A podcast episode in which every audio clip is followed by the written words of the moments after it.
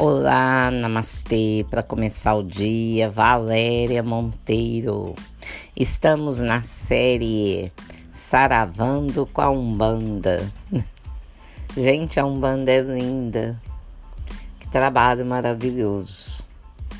Está em contato com seres da natureza, com os guias espirituais, com toda a mentoria da Umbanda. E com que carinho somos cuidados por eles. Só mesmo estando em sintonia com as forças superiores, podemos sentir a aproximação dessas energias tão nobres dos Exus, dos caboclos, caboclos boiadeiros, dos pretos velhos, tão amados, tão lindos. Tocando café.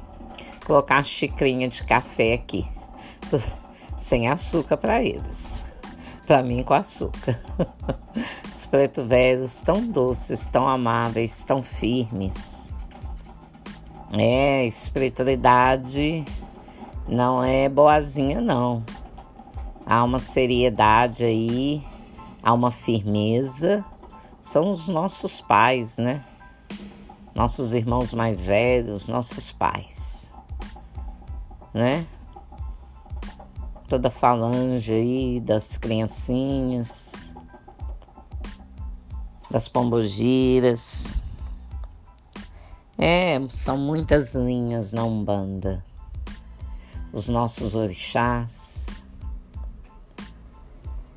pessoas ficam curiosas para saber, né?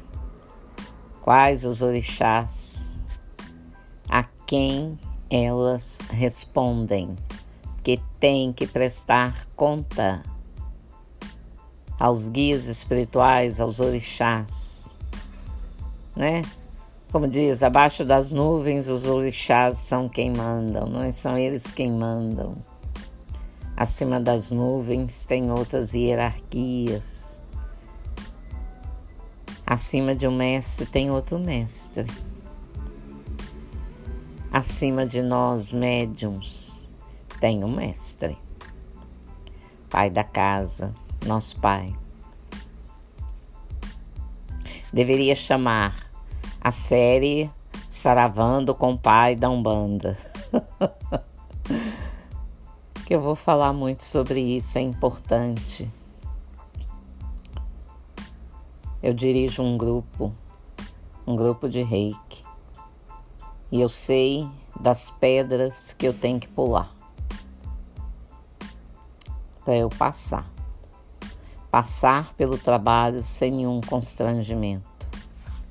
É difícil, é muito pesado estar no local que um pai de uma casa, de um banda, tem que estar na cadeira dele. É. Uma grande médium, uma pessoa que eu admiro muito. Ela me falou: Val, você me disse um dia uma frase e eu não estava nem lembrando disso e que eu tenho usado, levado comigo para minha vida. Que quando você senta na sua cadeira, as outras pessoas sentarão na cadeira delas. Isso, a isso eu chamo de hierarquia. Eu falo da nossa casa de Umbanda, casa de Umbanda Cabana Espírita, um bandista Caboquinta da Serra. É a nossa casa. Falo dela, mas abrangendo todas as outras, né? Em respeito a todas as outras casas de Umbanda. Acima de um mestre tem outro mestre. Nosso mestre é o nosso pai. Ninguém, ninguém consegue dimensionar o trabalho dele, de um pai, de uma casa, de um banda. Estamos falando disso. Ninguém sabe. Geralmente os líderes têm tudo pronto na cabeça. Eu tenho tudo pronto na minha cabeça. No tempo certo eu vou passando, eu vou agindo, mas nem sempre os médios de uma casa compreendem isto. Às vezes um pai da casa tá nervoso, tá bravo, tá sofrido. Só olham pro lado bravo, mas não olham pro lado sofrido. Há uma dor, né? O que que tá por trás dessa dor? Uma vontade imensa de resolver, de resolver os assuntos da casa, que são muitos, né? E o que mais pega é o financeiro. Uma casa, eu não tinha esta ideia, gente, até eu entrar para esta casa. Como gasta, meu Deus, como gasta. E as pessoas não olham muito para isto. E tem que olhar, porque somos dois grupos, não é? o grupo dos consulentes, o grupo dos médiums e um só para orquestrar tudo isto. Claro, tem ajuda? Tem, tem ajuda. Mas a parte maior fica para o dirigente. E não é só a parte financeira, tem a parte espiritual em que ele tem que cuidar. Sozinho às vezes muitas vezes sozinho, no silêncio, além de ter que cuidar de si mesmo, do sistema, né? Muitas vezes os pais de santos são casados, o meu é, tem filhos, né? Tem família, todos temos. É muita coisa, são muitas áreas da vida a serem geridas e não é fácil. Não é fácil você se desprender de um monte de problema caseiro para ir para o trabalho espiritual. E ainda assim buscar o equilíbrio. Então, nós, como grupos de médiums, de consulentes, nós temos que olhar para isto para que haja uma sustentação deste líder. Eu sinto na pele as cobranças espirituais. Porque temos que olhar para cada médium, temos que olhar para cada consulente, né? Eu também tenho os colaboradores que vão no meu núcleo eu tenho que dar conta de tudo. E muitas vezes no meu silêncio. Então, olhar, o olhar que nós temos do pai da nossa casa, qual é? Ele tem obrigação de suprir tudo para a gente? E a contrapartida? Aonde fica? a ajuda, né? Ajuda em todos os aspectos, desde a compreensão daquele momento, né?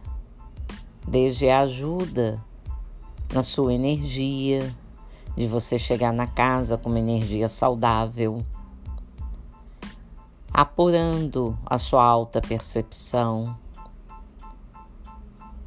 para receber intuições claras, não levando para si qualquer coisa, qualquer situação que no seu ponto de vista saiu do trilho. Não tome como pessoal. Em uma casa como esta, nós temos que abaixar a cabeça muitas vezes Muitas vezes, quando o médium é ostensivo, e geralmente os grandes líderes de casas umbandas, né? umbandistas, qualquer casa espiritual, eles são muito ostensivos no sentido de receber, de captar, né, energias de todo mundo.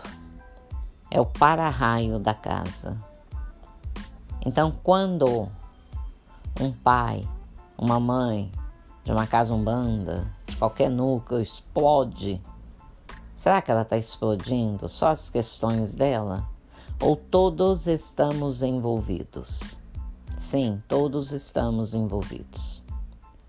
Todos nós temos nosso campo de energia e o dirigente capta tudo isto. É, não estamos isentos da responsabilidade. Não, não estamos. Os grandes catalisadores de energias são os dirigentes da casa. Eles buscam para eles, consciente, inconsciente, toda a carga energética negativa e depois tem que dissolver. E isto não é fácil. Eu falo por mim e eu entendo ele. Não é fácil. Então, gente, tenham um olhar melhor para o seu dirigente e mantém ele de boas energias, de cuidado, de carinho, de boa vontade. Cuide da sua energia para que isso não o afete é muito pesado para gente. É muito pesado. Claro que se alguém quiser trocar de lugar vai ser uma honra. Mas será que vai dar conta? Será que se alguém sentar na cadeira de um dirigente, será que vai dar conta? Porque tem que ter tido um caminho, né? Tem que ter feito, né? Um caminho. Quanto tempo vocês estão neste caminho? Há quanto tempo um dirigente está no caminho? Quem colocou ele naquela cadeira? Fomos nós. Se somos de um grupo, então fazemos parte. Se fazemos parte, houve aí um acordo. Aquele será o nosso dirigente. Então temos que fazer essa troca, mas de uma forma é mais compassiva e boa? Vamos entender, não é nada pessoal. Nada. Nada do que acontece. Uma explosão energética, um, um desajuste. Faz parte. Claro que se a gente conseguir equilibrar vai ser ótimo. Mas como que equilibra tanta força junto? Hum? porque nós estamos incluídos. Se um desequilibrar no grupo, os outros têm responsabilidade, todos temos. Então, nosso trabalho é muito profundo. Imagina todos nós jogando no colo do nosso dirigente as nossas mazelas. O que, que acontece, hein, gente? não é? Então vamos mudar o nosso olhar para esta direção da nossa casa. Vamos olhar com respeito, com gratidão, com humildade. Né? Não vamos nos colocar no lugar de vítimas, nem de salvadores. nem de perseguidores. Vamos apenas estar. Estar para ser. Não é para ter, é para ser. Se a gente fizer para ter, nós vamos andar pouco. Se a gente fizer para ser e juntos, nós vamos caminhar muito, obter mais resultados. Então vamos cuidar da nossa energia, vamos honrar a direção da nossa casa, o nosso Pai, vamos rezar por Ele, para que Ele consiga sempre encontrar o caminho, o caminho que as pessoas mais beneficiadas somos nós. É só observar os consulentes, os médiums. Ontem eu ouvi a seguinte frase: Nossa, eu saio de lá tão relaxada, é tão bom. Eu chego em casa, eu durmo igual um anjo, igual um passarinho. bom, eu não sei como o passarinho dorme, mas eu sei que eles comentam comigo, né? Muitos são meus clientes que frequentam esta casa abençoada.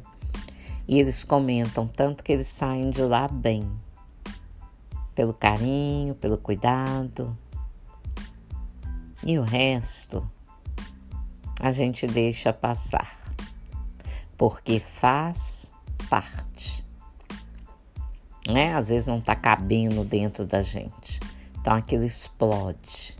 São emoções. E nós temos responsabilidade nisso.